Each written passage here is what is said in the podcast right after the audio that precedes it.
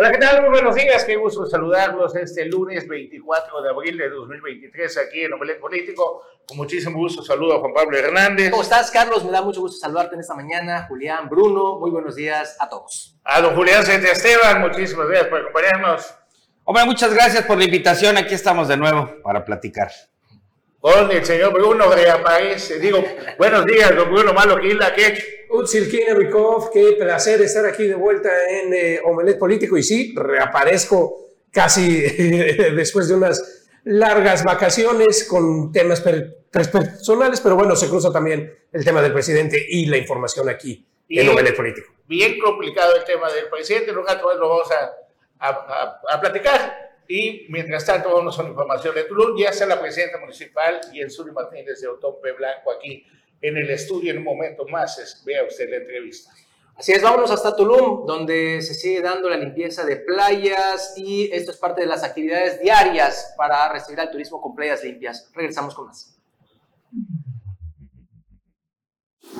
Trabajadores de la zona federal marítima terrestre del Ayuntamiento de Tulum, asociaciones, prestadores de servicios y voluntarios se concentraron la mañana del viernes en Playa Santa Fe para iniciar el programa de limpieza del litoral tulumnense. El tesorero municipal Vicente Francisco Aldape Moncada, en representación del presidente municipal Diego Castañón Trejo, reconoció que el trabajo en equipo brinda resultados y todos coinciden en el proyecto de un mejor Tulum, con playas limpias, cristalinas y preservadas para el disfrute de turistas y familias tulumnenses. En su oportunidad, el director de Sofemad de Tulum, Melitón González Pérez, dijo que desde el inicio de la administración trabajan fuertemente para alcanzar la certificación de Playa Platino, con actividades de atención como limpieza, retiro de residuos, sargazo e instalación de señaléticas preventivas que permitan a los visitantes el disfrute de las bellezas que ofrece el Mar Caribe. A esta opinión se le sumó la bióloga Gema Mococón, quien reconoció la voluntad del gobierno, sociedad y asociaciones que de la mano impulsan un mejor Tulum durante la limpieza de la Playa Santa Fe,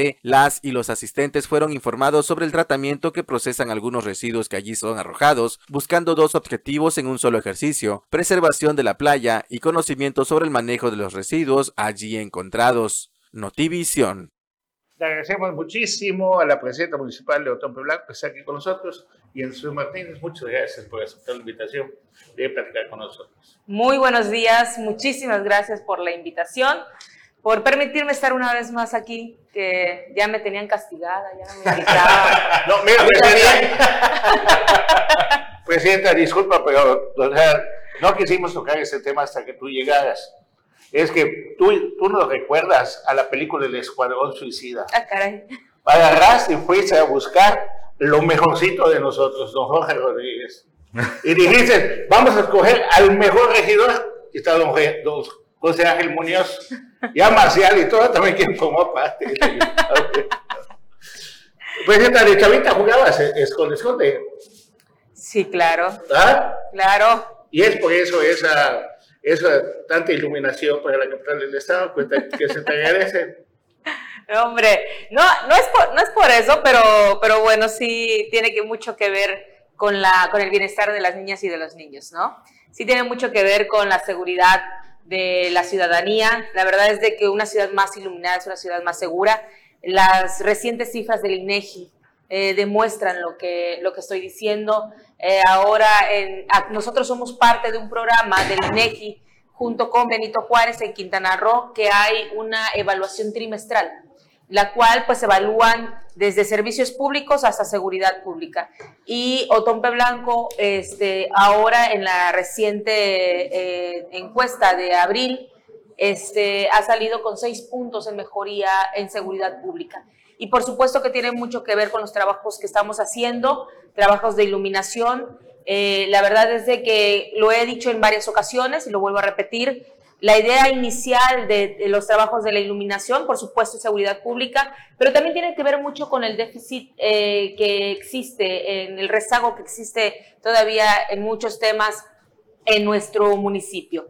Entonces, estamos hablando que cuando tomamos la administración, la tomamos con déficit de mil cosas, luminaria, calles que todavía estamos en deuda con, pero que ya pronto vamos a estar, ya tenemos un programa eh, servicios públicos, bueno, un montón de cosas. Y empezamos apagando fuegos. Empezamos que si el vecino te decía la lámpara, vas y colocas la lámpara. Empezamos de que si te decían la tapa, vas y pones la tapa, y la gente tenía la percepción, ustedes se recordarán en un inicio, de que las llantas son un problema punto y aparte, ¿no? No, las llantas que poníamos para que no nos rompamos el alma con los baches, digo, con las alcantarillas sueltas, ¿no? Sí, claro, claro. ¿Cuál es el avance que tienen en, en cuanto, digo, si lo tomamos como colonias, cuál es el avance que tienen y cuál es cuánto es lo que falta, pues, y sobre todo el monto de inversión, porque el programa ha sido bastante extenso, ¿no? Sí, por supuesto, pero quiero decirles que este sí ha sido extenso, pero hemos buscado, hemos acabado con varios eh, negocios. Ya nosotros nunca vimos el tema de la luminaria como negocio y decir vamos a inflar los precios. No, estamos comprando la lámpara a precio justo, eh, buena, bonita y barata, este, que dure, que tenga garantía, este, y a un precio muy razonable. Cada, cada lámpara nos sale alrededor de 1.500 pesos con, con IVA, ya con IVA incluido. Entonces son licitadas, vamos licitando conforme vamos teniendo economías. No podíamos desde un inicio licitar todo porque pues desgraciadamente no existe todo el recurso. Alrededor del, de todo el, el, municipio eh, se necesitaban en la ciudad 30 mil luminarias y eso súmale comunidades que son más o menos 12 mil. Entonces sí era un universo muy grande. Sin embargo, aquí en la ciudad hemos abatido el rezago hasta un 80%. De 147 colonias tenemos atendidas más ya de 100 eh, colonias. Otras las tenemos al 70% porque en administraciones anteriores habían hecho algún trabajo de parcial de iluminación y pues bueno, eso nos, había, nos ha colaborado a que primero ataquemos rezagos de colonias que estaban en rojo, donde no había absolutamente nada de iluminación. Por eso a veces la gente se nos molesta o se nos molestaba aún más porque pues este, en su colonia, su calle en la que no tenía la iluminación, pero la situación de otras colonias era que que habían colonias en total oscuridad, ¿no? Entonces nosotros empezamos a darle prioridad a las colonias que estaban en total oscuridad, cosa que ya hemos ido terminando, creo que en rojo tendríamos como tres colonias eh, y todas las demás están a un 70%, así que llevamos un buen avance. Ahora bien, este, este avance, Presidenta, ¿cómo, eh, ¿cómo puede estar segura la ciudadanía que se va a mantener después de su administración? Porque ese es uno de los temas que, nos pasa seguido aquí en Chetumal, ¿no? De pronto hay, se tapa el bache de más y viene la próxima temporada y te volvemos a tener el mismo bache. ¿Cómo su administración va a tener este seguimiento hacia estos juegos que ya pagó para que no sean fuego nuevamente? Mira, nosotros haremos supervisiones constantes. Eh, de hecho, quiero decirte y quiero decirle a toda la ciudadanía que nos ve y que nos escucha que no solamente el tema de la iluminación es lámpara. El tema de la iluminación es red eléctrica, son transformadores, son cajas de registro, bueno, cable. Y en la ciudad hay una red eléctrica muy vieja, muy antigua. Entonces nosotros hemos estado eh, acompañando el tema de la luminaria con cambio de cables en algunos casos, pero que no nos da todo el recurso para hacer una nueva red eléctrica en la ciudad. Eso es muchísimo dinero. Entonces, que por supuesto que pueden haber fallos. ¿No? Eh, de hecho, tenemos en la ciudad 10 transformadores totalmente obsoletos. Eh, hace unos días estaba presentando un programa de seguridad, un circuito seguro para ciclistas y runners. Y lo primero que me dijeron, bueno, es que hay un tramo del bulevar que está apagado un tramo que ya cambiamos la luminaria, pero que no es la luminaria la que se ha echado a perder, sino que es el transformador que se venció. Y se roban el cable cada dos meses. Y se roban el cable, eso vamos a sumarle todo eso, ¿no? A ver, ¿y esos 10 transformadores a cuántos usuarios está afectando, por ejemplo? ¿O cuántas calles representan? No, pueden ser colonias, pueden ser colonias. Colonias enteras. o mitades de colonia. Por ejemplo, teníamos una del Caribe, que era prácticamente la mitad de la iluminación, Teníamos otra del encanto que afectaba a América, y afectaba al encanto, este, que esas son las dos que hemos colocado ahorita. Eh, y ya pusimos la del encanto, por ejemplo, y al poner la del encanto nos dimos cuenta que no solamente era también el transformador, sino que también había parte de cajas de registro que estaban vencidas. A ver, Presidenta, promoción turística, ¿qué vamos a hacer con otro programa? Pues mira, nosotros estamos trabajando recientemente para beneplácito de todos y todas, y también debo decir lo mío, estamos trabajando en un corredor turístico de... ¿Mande? Ah, ¿Te vas a Agapia? ¿no? No, no, no, no, me invitaron a eso. ah. No, no, no. Ahorita estamos sobre un, uno, el hermanamiento con Miami. Estamos buscando el hermanamiento con Miami que ronde en el tema turístico vamos muy bien en ese tema. Y en ese tema estamos ya promoviendo, eh, que de hecho va de la mano con esto, con un corredor turístico Mahahual, Guaypí, Xujá y por supuesto la capital y Calderitas, toda esta zona. Y vale la pena un hermanamiento con San Pedro Belice, que somos tan similares, que tenemos, pues ahora sí que ellos tienen muchísimo turismo europeo. Y somos frontera. Somos frontera. Vale la pena hacer algo. Déjame decirte que ya existe un hermanamiento con San Pedro Belice. Pero están alejados, son como Cayen y Abel pero eh, desgraciadamente el hermanamiento se hizo en, en, aras de otras circunstancias. Ya tuvimos acercamiento y ya tengo una invitación por parte del alcalde de San Pedro Belice, el cual este, vamos a renovar este hermanamiento en el cual ya metamos temas turísticos para pues bienestar de, de los otoneses y también de, del, pueblo, del, del, pueblo de San Pedro Belice. Tema de sargazo. Bueno, el tema de sargazo es un tema complicado. Este año se prevé eh, un arribo mucho más grande de lo que habíamos estado recibiendo a partir del 2018. Nosotros no hemos dejado de trabajar, eh, pero desgraciadamente la verdad es que ha sido el arribo muy grande.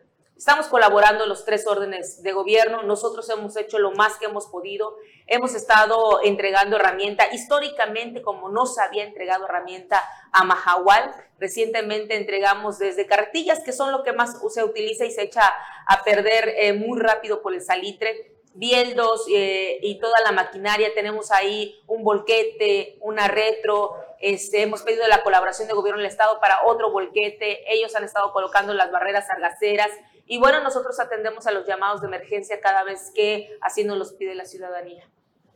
¿Vamos a tener vuelo de Miami otra vez? Pues esperamos que con el hermanamiento y este, podamos llegar a este, a este acuerdo, ¿no? Porque desgraciadamente eh, lo quitan por no tener esa afluencia ¿no? de ida y vuelta. Entonces, pues, o mejor dicho, era más ida que, que regreso. Entonces, este, sí vamos a buscar que potenciando nuestro destino turístico podamos tener más llegadas y en ese sentido podamos reactivar este vuelo que de alguna manera pues eh, sí, sí tenía su función, ¿no? ¿Va a aumentar la inversión este año? De nuestra parte, lo que nosotros hemos podido hacer, lo que tenemos aprobado en, en nuestro presupuesto es precisamente eh, apostarle al turismo. Sin embargo, eh, pues nosotros no tenemos de dónde más agarrar, ¿no? El, recurso que tenemos pues es un recurso ya muy medido entre eh, las, eh, los recursos federales que nos llegan mes con mes como el recurso propio, ¿no? Que pues bueno, ahí vamos, hemos tenido buena respuesta. A propósito de potenciar los sitios turísticos y de ir generando productos, Presidenta, hay por ahí una añeja disputa con el municipio de Bacalar en una indefinición de límites con respecto a la laguna. ¿Hay algo de avance en ese sentido? Miren, nosotros, eh, yo tengo buena relación con el presidente de, de, Bacalar, este, no hemos reactivado algún conflicto que pudiera existir, ¿no?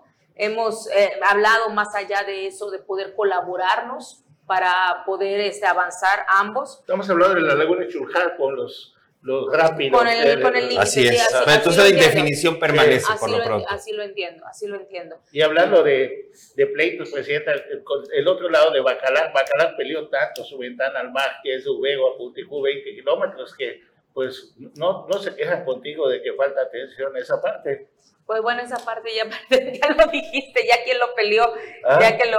Hasta ahora no he tenido... Eso, eh, sí, porque es una de nadie. Esos 20 kilómetros que son playas maravillosas. Solo hace negocios el señor de Catazo con la zona federal. Ay, ¿Ah? Pues acá la verdad es de que no hemos tenido esas, esas, esas problemáticas, no me han llegado a mí hasta en la mesa.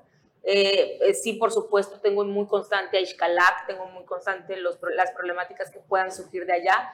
Sí, ha estado en constante para revisar toda esa situación. Sin embargo, hasta ahora no he tenido esta, esas problemáticas. ¿Tuviste en la colonia Empujadores esta semana? En Fobiste, cuarta etapa, y en Fidel Velázquez. Estuvimos caminando con los, con los vecinos. Eh, ellos me llevaron a todos los puntos que, pues así ellos sentían que tenían que ser atendidos. Hemos hecho compromisos. El día de mañana estaré regresando a la, a la colonia Fobiste cuarta etapa para cumplir algunos de ellos. Algunos me van a llevar un poco más de tiempo porque tienen que ver con rehabilitación de calles y bueno, es el único recurso que tengo. Vamos a empezar las licitaciones por ahí de un mes y en eso pues nos va a tirar el fallo hasta como por junio, julio, pero estamos haciendo compromisos con todos ellos. ¿Algo más que deseas compartir con nosotros?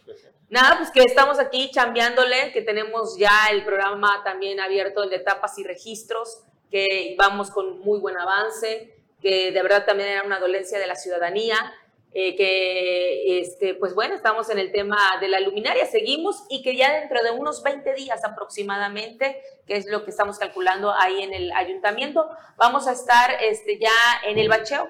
En el bacheo, eh, quiero comentarle a la gente que el bacheo no se había llevado a cabo porque, en, para empezar, este, no es un tema económico, es, o sea, mejor dicho, no es un tema barato, ¿no? Es un tema muy caro, mucho más caro que la luminaria.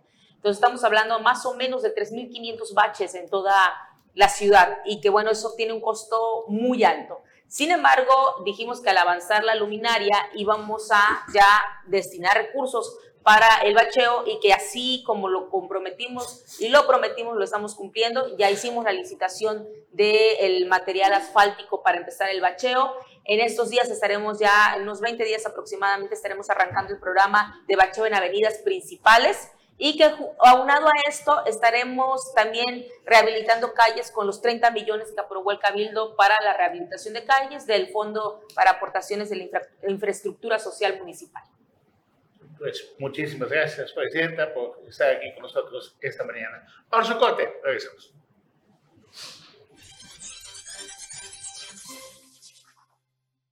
Bueno, pues ya estamos aquí de regreso y ya se integra aquí a la mesa de acrílico el profe de la información, Anuar Boguel. ¿Cómo estás, Anuar? ¿Qué tal, Juan Pablo? No, pues también se integra Juan Pablo Hernández mesa de acrílico. no te haya visto. Este, gracias, aquí estamos. Bienvenidos a todo el público Político. Oigan, ya surgió el virrey de la zona norte en Quintana Roo y eso es porque ahorita vamos a platicar cuando se integre Carlos nuevamente a la mesa sobre lo que pasa con Andrés Manuel. Pero este es un tema que no hay que dejarlo pasar. Este eh, famoso virrey del Fondo Nacional de Fomento al Turismo Fonatur, que por cierto Carlos Cardín, expresidente municipal, ha eh, pues señalado en sus redes sociales muy molesto. Ahí está, miren, miren esto. Estos son algunos de los twitters o de los eh, en sus redes sociales que posteó justamente Carlos Jardín Pérez. Dice, lamentablemente, la estupidez y prepotencia del encargado del Fondo Nacional de Fomento al Turismo en Cancún nos lleva a posponer el evento del picnic con el que cerraríamos los festejos por el 53 aniversario de Cancún, encolerizado porque el, al virrey no se le pidió permiso para usar este parque camellón propiedad de nuestra ciudad y diciendo que viene a enseñarnos a los cancunenses de que existe orden y que él es la autoridad federal para hacérnoslo saber. En fin, son las sobras de una malentendida autoridad. Este sujeto, fíjate, Bruno Julián Anuar, se llama José Manuel Leiva Elston. Ahí está, ese es este. este es este, no de que no ve bien. No, hombre. Que es miopensante para hacer una burrada de este nivel. Déjalo así, de verdad. ¿Cómo se puede hacer y no, y no ha dicho, no ha citado ningún tema oficial ni nada. No, no, no. Algo legal que diga, no sé por sus pistolas. A ver, ¿saben una cosa? Yo no, no es que le quiera hacer al abogado del diablo, pero. Pero un poquito. Pero un poco. ¿El picnic se realizó sí o no? Sí, la gente lo hizo a final de cuentas. Pero, no, pero, no, al mismo nivel que se Por eso, pero aquí la cuestión es Únicamente nos, eh, nos, hemos enterado de la postura del delegado a partir de lo que dijo el expresidente municipal, don Carlos Candina, a quien le tenemos la más alta estima, evidentemente. Pero, recalco, no hemos conocido la versión por parte del delegado. ¿Cuál fue su argumento? Si es que lo hubo, si es que no fue una sin razón o una negativa ultranza. Por eso yo insistiría, digo, no, no quiero hacerle al abogado del diablo, pero nada más destacar, hemos conocido su negativa a partir de lo que dijo don Carlos Cardín y lo que evidentemente se reprodujo luego en redes sociales y algunos colegas que también se sumaron a esta protesta, legítima por lo tradicional del evento, por lo tradicional del evento, insisto, pero bueno, al final de cuentas, bien señala Bruno. A ver, ¿había alguna ¿Hay algún articulado que impida? bueno, si no lo hay, este, ¿cuál, fue el argumento? ¿Cuál fue el argumento? Claro, ¿cuál fue el argumento? Pero yo no digo que no haya existido tal negativa. Al final el evento se realizó, no se violentó ningún reglamento municipal, no se dañó el lugar. No sé si el delegado lo que les dijo, ok, ¿saben qué? No lo pueden hacer porque van a dañar el pasto, o sí, o sí lo pueden hacer siempre y cuando hagan esto. Ahora, ahí te va otra, Julián ¿Qué tiene que ver Fonatur aquí? Pues, es el administrador de, de la zona. administra o sea, parte de esa Es el administrador de Sí, ahí. claro, es como el tema de toda la de- zona es- hotelera. Es como el tema de la zona hotelera, que es el. Ah, ok. que- Fueron, fueron eh, Fonatur eh, administra este parte de, de- de los cabos, este, los centros integralmente planeados construidos en los 70, este, eh, Puerto Escondido en Oaxaca, si no recuerdo, eh, Bahía de Banderas. De hecho, así se llama.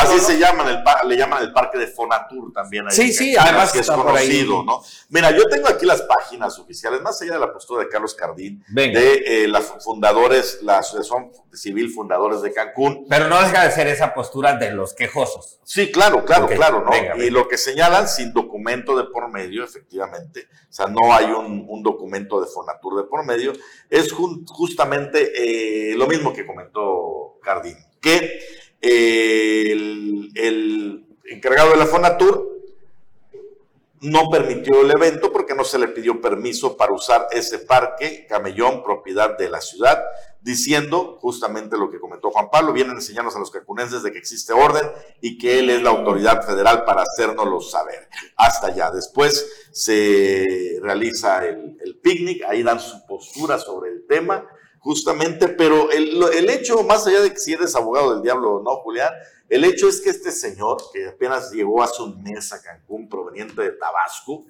como pues de allá vienen ahorita últimamente todos los funcionarios federales, eh, ya se ganó el desprecio de toda la sociedad cancunense, y no de cualquier sociedad cancunense, de esa sociedad cancunense que son casi, Abolengo. casi los dueños de la ciudad, los que tienen los- el peso, los negocios, la historia, la identidad, los, los, Los famosos pioneros, los famosos pioneros de Cancún, que algunos ya están, están, están pidiéndole al gobierno federal que lo saque. Hasta ese nivel de, de lo que usted quiera llamar. El punto es que este sujeto, pues, ya no es bienvenido en la ciudad. Híjole. Bueno, yo nada más de verdad voy a insistir en un punto. Si se le pide al gobierno federal que lo saque, si se le, mues- si se le demuestra al gobierno federal que efectivamente hubo una falta a las, a- eh, o un exceso en las atribuciones, como aquel que rentaba la casa, recordarán, ¿no?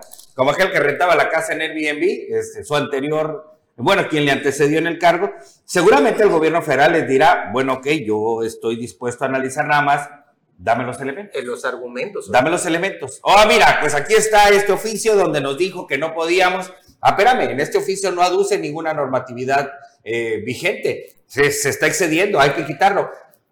Eso que deberán argumentar con el gobierno federal, insisto, es lo menos que debieran presentarnos también para tener una idea completa de cuál fue el argumento de su negativa. De verdad, yo no digo que no. Delegados de Fonatur malos, malísimos, hemos tenido cualquier cantidad. No sé si este, no, te, no tendría por qué este ser la excepción. Y, no solamente Pero de bueno. Fonatur, ¿eh? No solamente de Fonatur. Delegados de Ah, bueno, sí, ¿eh?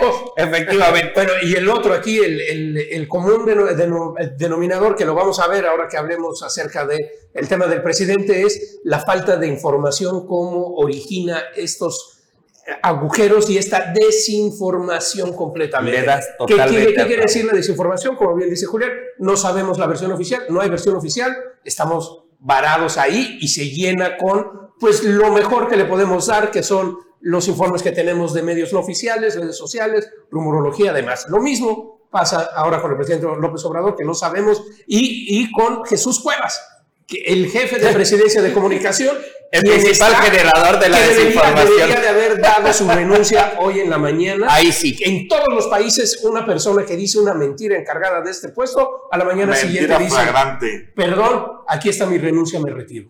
Tienes ahora regresamos toda la razón. Toda la razón, porque además ahí sí hubo video que No, y hubo acredita una la mentira, mentira. y hubo una mentira. Audio, video, todas, todo. está acreditado hasta la hora en la que se dio la declaración, mientras volaba el presidente de emergencia. De emergencia. El señor, señor dice que, todo- No, que se cancelaba la gira. Sí, sí, sí, sí, sí, te- terrible, terrible. Ahí sí, para que vean, es, es un poco esta generación de desinformación. Totalmente de acuerdo. Bueno, antes que nos vayamos a un corte, y, eh, nada más nos envían también desde Cancún este video. Dicen, es otra pelea entre conductores del sindicato Andrés Quintana Roo de esos choferes y un civil parece que es. Eh, ahí lo tiene nuestra producción ya preparado para que ustedes vean.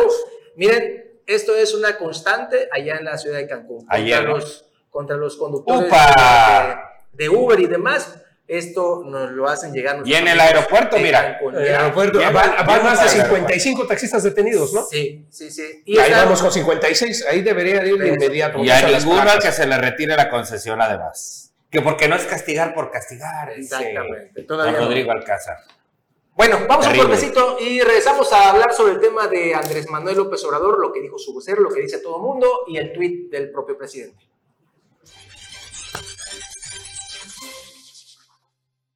Gracias por continuar con nosotros aquí en Hombre Político. Pues nos muy orgullosos de San Esteban y Bruno Cárcamo Arvide. El tema es el, uno, del presidente de la República, un susto grandísimo. Un susto Mérida. grandísimo. Tenía un programado desayuno ahí en la base militar de Mérida y Lo cancela. cancela de último momento. En el corte tú comentabas ac- acertadamente que pues Mérida tiene uno de los mejores servicios de salud del país. Del ¿Por qué- país. ¿Por qué no fue atendido en Mérida? Ahí estaba. Mira, bueno, eh, a ver, tenemos que regresarnos tantito el sábado, porque yo creo que es bien importante. El sábado que estuvo aquí en Chetumal, eh, no se quiso acercar y no quiso eh, hablar nada con los reporteros cuando normalmente dice dos, tres cosas. Sí da, sí da algo de, eh, eh, pues, pues ahora sí que de la, de la entrevista banquetera como la conocemos, no quiso dar nada, se fue directo a su cuarto, se va a Mérida y en el transcurso del día de pronto se desmaya. Ahora, eh, aquí hay que poner un poco en antecedente lo de Mérida, que es bien importante eh, dimensionarlo y ponerlo sobre la mesa. Eh, todavía en el sexenio pasado con el general Cienfuegos, el general Cienfuegos se encargó de hacer el segundo hospital más importante de todo el país a nivel militar, esto es de los hospitales militares, y el centro más importante de coronarias en Mérida. ¿Y por qué? El general Cienfuegos tuvo problemas de cáncer, eh, muy, muy callado y muy eh, eh, silenciado, sin embargo nosotros lo, lo publicamos con fe y testimonios de gente dentro del Hospital Central Militar que lo atendió por un tema de cáncer y además temas de coronarias.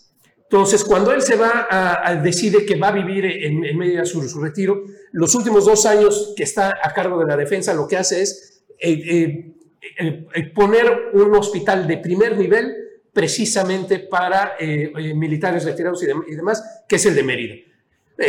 Con los mejores médicos, muy extraño que de pronto el presidente en este, pues, de paro en este, eh, no sabemos qué le pasó porque ahí está la desinformación, en esta recaída de pronto tenga que ser llevado por la Marina, no el ejército, ojo porque aquí también es importante, el ejército sigue estando a cargo de su salud y de la transportación especial del presidente. Igual pasó cuando tuvimos el asesinato de Lobos Taurinos, además es el, es el ejército quien está a cargo porque es, no es un civil, es el presidente, es el comandante supremo.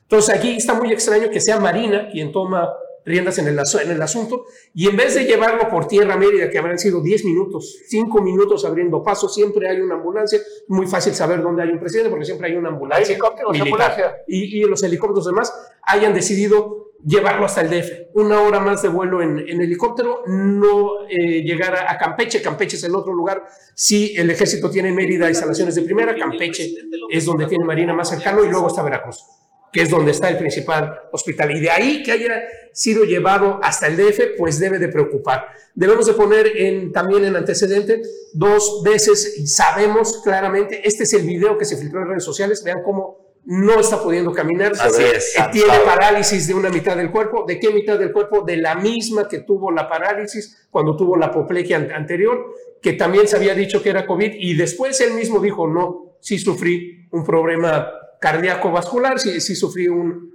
una, una apoplejia. Y una persona con estas dos veces que tiene estos síndromes y demás, al consultar con médicos, todos los médicos lo primero que dicen es un desvanecimiento, una pérdida de, eh, de control o demás, es un problema cardíaco noventa y tantos por ciento de las veces seguro. Que lo haya trasladado al DF debe de poner eh, eh, nos debe de poner en cuidado y demás, que no haya sido transportado a uno de los lugares inminentes donde le podrían haber dado atención de primera instancia, sino hasta acá. ¿Dónde está? ¿Dónde cae? Y sobre todo la desinformación, insisto, creada por Jesús Cuevas, quien debería de presentar su renuncia, porque a pregunta expresa de un reportero del Universal, él dice, no, no está mal, el presidente sigue en gira, está todo bien, va a seguir en Mérida cuando estaba sobrevolando rumbo al distrito. Peor aún, le cita las notas de diarios locales, eh, incluso es El diario de reportero, Yucatán está el diario y las Yucatán, que son claro. diarios eh, serios, no solo las desestima, dice que es amarillismo y señala que sigue la gira en una flagrante mentira, sea por desconocimiento, sea por lo que sea. Por cierto, el diario de Yucatán mantiene su versión. Claro. Desvanecimiento, desmayo del presidente allá en, Yucatán. La cuestión es que se ha especulado mucho en torno a qué es lo que ocurrió, es decir, sí, va desde el desmayo, este, la apoplejia, la hemiplegia, que es otra, que ahora es otra versión que ahora se está manejando precisamente porque es uno de los lados de, de- del cuerpo que no le responde al presidente, el infarto como tal, y bueno, hasta anoche, eh, eh, periodistas nacionales lo que citaban y que se vio además es que había una fuerte movilización en el hospital militar. Eh, para terminar con un diagnóstico de COVID parece Excesivo. excesivo. Completamente. Lo puedes hacer, lo puedes hacer con cualquier prueba rápido, estará- rápida, perdón, estarán de acuerdo. No tienes ni que llevarlo, evidentemente. Parece una, bueno, para decirlo claro, parece una vulgar mentira, ¿no? Y además remata, eh, justamente por todo lo que se sabe de los padecimientos del corazón, mi corazón está al 100. Y esa frasecita pareciera ser que... Explicación no pedida. eh, por la exacto, manejada. tal cual. Exactamente. Pero también aquí viene una cosa. Acuérdense también de que el presidente ya ha sido vacunado en varias ocasiones. Ya de haber puesto la patria, ¿no? Ya había puesto. Y La vacuna patria. ¿qué, qué va a hacer? ¿Qué va a ocasionar esto? Esto va a ocasionar una revolución política impresionante, porque Sí. el presidente no va a poder seguir al ritmo político. No con este tema de salud. Dependiendo. No, no con este tema de salud. Y el hecho de que mande a Dan Augusto a dar las mañaneras, que no son necesarias las mañaneras, Que Ah. bien se pueden suspender sin ningún y, hoy- problema. y y aparte hoy sale publicado en Purímetro, me parece. Sí, es Publimetro. ¿Ah? Es- la, la encuesta es Publimetro. Ajá, sale Marcelo Ebrard con 41.2%. 41, sí. Bueno, pero Ahora, a ver, ¿qué va? el Publimetro depende de quién paga. Ya lo sabemos quién paga. Todas, todas las encuestadoras, no solo pues acuérdate también que Andrés Manuel le inventó encuestas en un pasado a Marcelo Ebrard y con eso le, le dijo a su lado, yo voy de candidato porque estoy mejor en las encuestas. Pero estamos hablando que Adán Augusto está tres veces abajo, digo, que Marcelo Ebrard. Y que Claudia Sheinbaum ya aparece en, esto, en este pulímetro ya pagado casi a 10 puntos de distancia de Marcelo Ebrard. Y le sumas eso a todas ya las ciudades ya pintadas ya con Marcelo, Marcelo, Marcelo, Marcelo. Y lo que sucedió hace poco, que estaba compartiendo con ustedes, que llegó Ken Salazar, que es el embajador de Estados Unidos en, en México, donde traen un informe de la DEA, donde estuvo Marcelo Ebrard y el hijo de Andrés Manuel López Obrador y el mismo Andrés López Obrador, donde salen todas las denuncias y todas las investigaciones que tiene ya Estados Unidos contra el presidente de la República y sus tratos con los grupos del poder.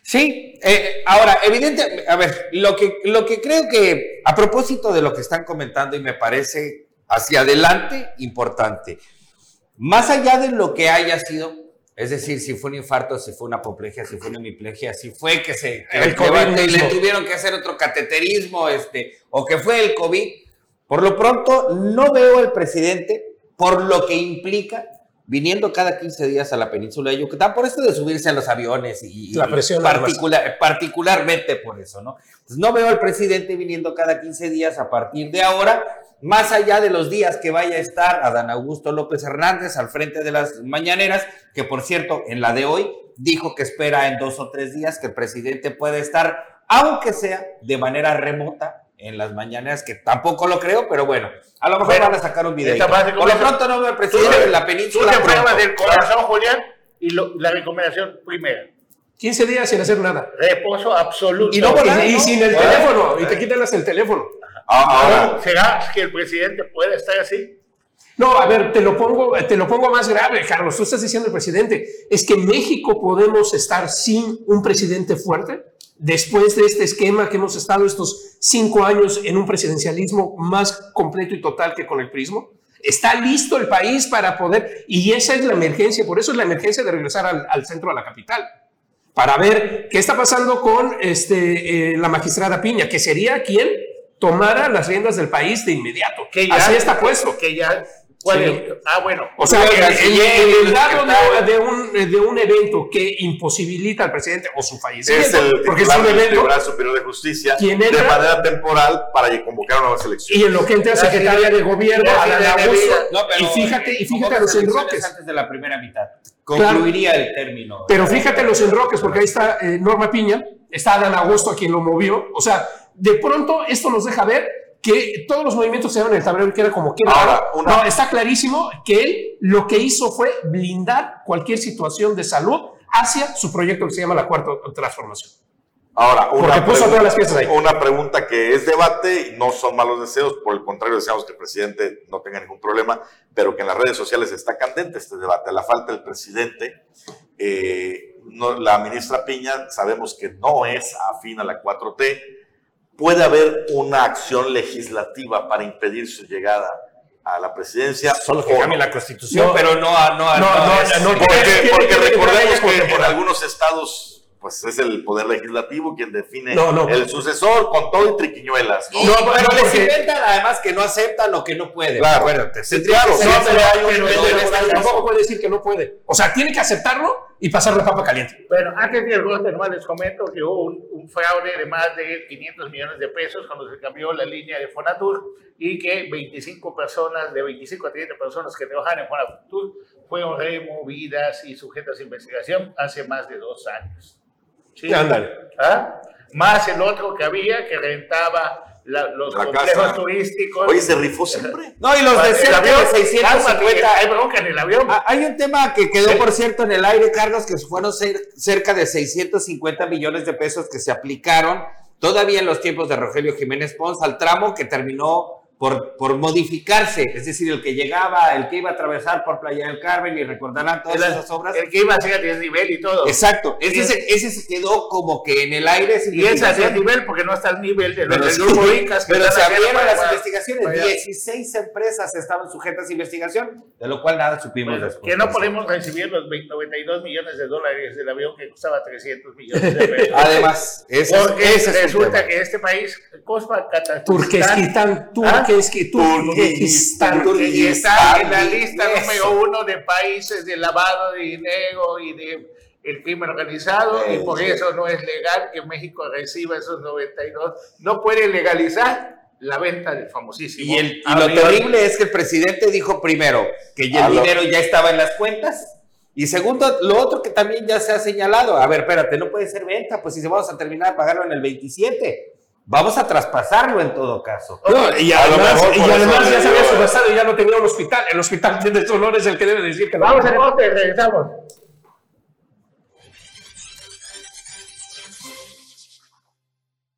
Y bueno, ya estamos aquí en la recta final de Y Político. antes de continuar lo político, nada más quiero mandarle un abrazo y, y solidaridad total a nombre de todo el equipo de Canal 10 a nuestro compañero y amigo Roberto, este, conocido mejor con cariño como el Yunque, pues el día de ayer se nos adelantó su hermano Miguel Ángel Quintal del Real. Le mandamos un saludo, un abrazo a toda la familia, son es parte de la familia de nosotros. Así que un fuerte Abrazo, abrazo, a nuestro amigo Roberto el Yunque. Bueno, Condolencias. Ahorita hablando de política, estabas hablando, Carlos, de, los, de las bandas de Marcelo. Mira esta nueva, esta ya sube el tono. No fue Chetumal.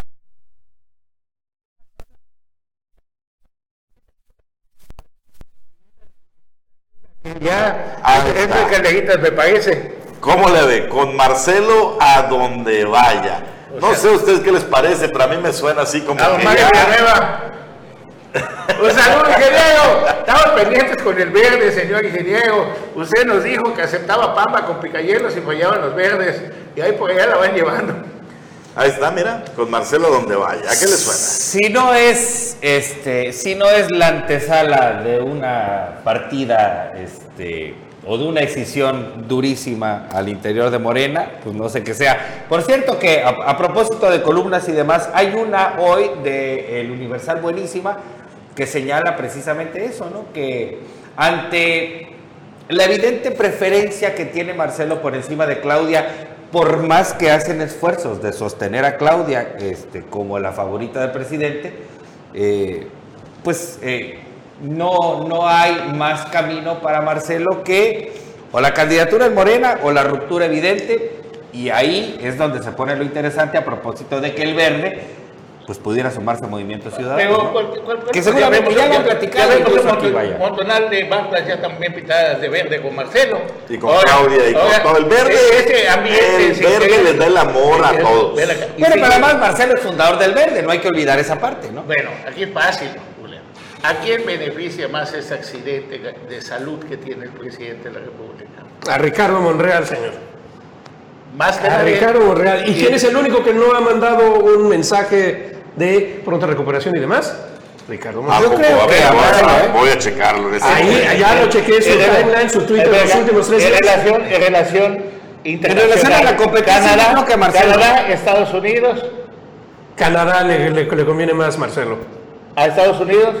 Y, y Canadá por las mineras. Oye, No a todos, es decir, además, además acuérdense que Marcelo ha tendido No, muchos puentes está fijado. como contrapeso, co- perdón, como contra, contrapeso eh, con China. ¿A quién mandaban cuando los por el Como político, sí, sí mandó su pronto, de ser A pronta ver. recuperación al presidente Andrés Manuel. Es un hombre fuerte que saldrá adelante. Lo tiene como tuit fijado. Bueno, Ok. 15 horas tiene el tweet. bueno, Va- Marcelo quedaría contento si le dan el lugar de Claudia Sheinbaum. Digo, Fíjate, no Marcelo, claro. a este, Ricardo Monreal. Más que contento. Pero, pero ahí va el binomio, Ricardo y Marcelo, ahí va el binomio. A ver, a a. A yo, yo lo que preguntaría, Bruno, eh, eh, es, eh, como complemento, mejor dicho, es, bueno, ¿a quién afecta más? Y yo diría que a Claudia. Claro, claro. ¿no? Entonces, digo, No, porque a Augusto. Porque esto coloca a Dan Augusto, o sea, si lo coloca como la pieza lo saca de... gusta dimensión. Adán Augusto está ahí solo por el presidente. Exacto. No, pero, pero ahorita lo coloca como la pieza fuerte, pero al ser la pieza fuerte ahorita, Es la que va a lo saca, lo saca de descartable, claro. De inmediato lo saca del que sigue. Sí, porque se va a tener que hacer cargo de la política interna con, ya de verdad. Con todo. Antes el presidente manejaba toda la política interna y la política general. Ahora va a ser, ¿qué pasa, Dan Augusto? Oye, te encargo esto y esto y esto, mi Y, hermano. toda la, y toda la gente que no está muy contenta con lo que ha hecho el presidente, pues él va a decir. Contra Dan Augusto. Se pone Sí. interesantísimo, ¿no? Oye, y esto... De la boca se cae la sopa, dicen. Y el periodo ordinario de, de sesiones, tanto los diputados como los senadores, están casi igual de llena la, eh, la mesa de pendientes como nosotros de, de temas. Más de, 70, sale- más de 70 resoluciones importantísimas tienen Por que eso dar. hoy sale, hoy sale Monreal declarando de que vamos a pedir un periodo extraordinario porque de acá al, 20 al 30 de abril tenemos que terminar y toma tu regalo. el Pero espérenme, pero en lo local también. Digo, en lo local. Acuérdense que el periodo ordinario de la decimoséptima también termina el 31 de mayo y temas hay cualquier cantidad, No, pero movilidad. si, si- no lo mandan desde el gobierno, no pasan. En cambio, No, pues, pero ya están en la agenda legislativa. Es decir, ya, los- por ejemplo, la de movilidad ya la presentaron. Este, ¿Y cómo van a armonizar después con No, y sobre todo esa ley tan inteligente de Alicia Tapia, la del día del Tlacuache. Por ejemplo. Digo, Digo, la- de que vamos a pagar el teléfono después de ocho horas. ¿No?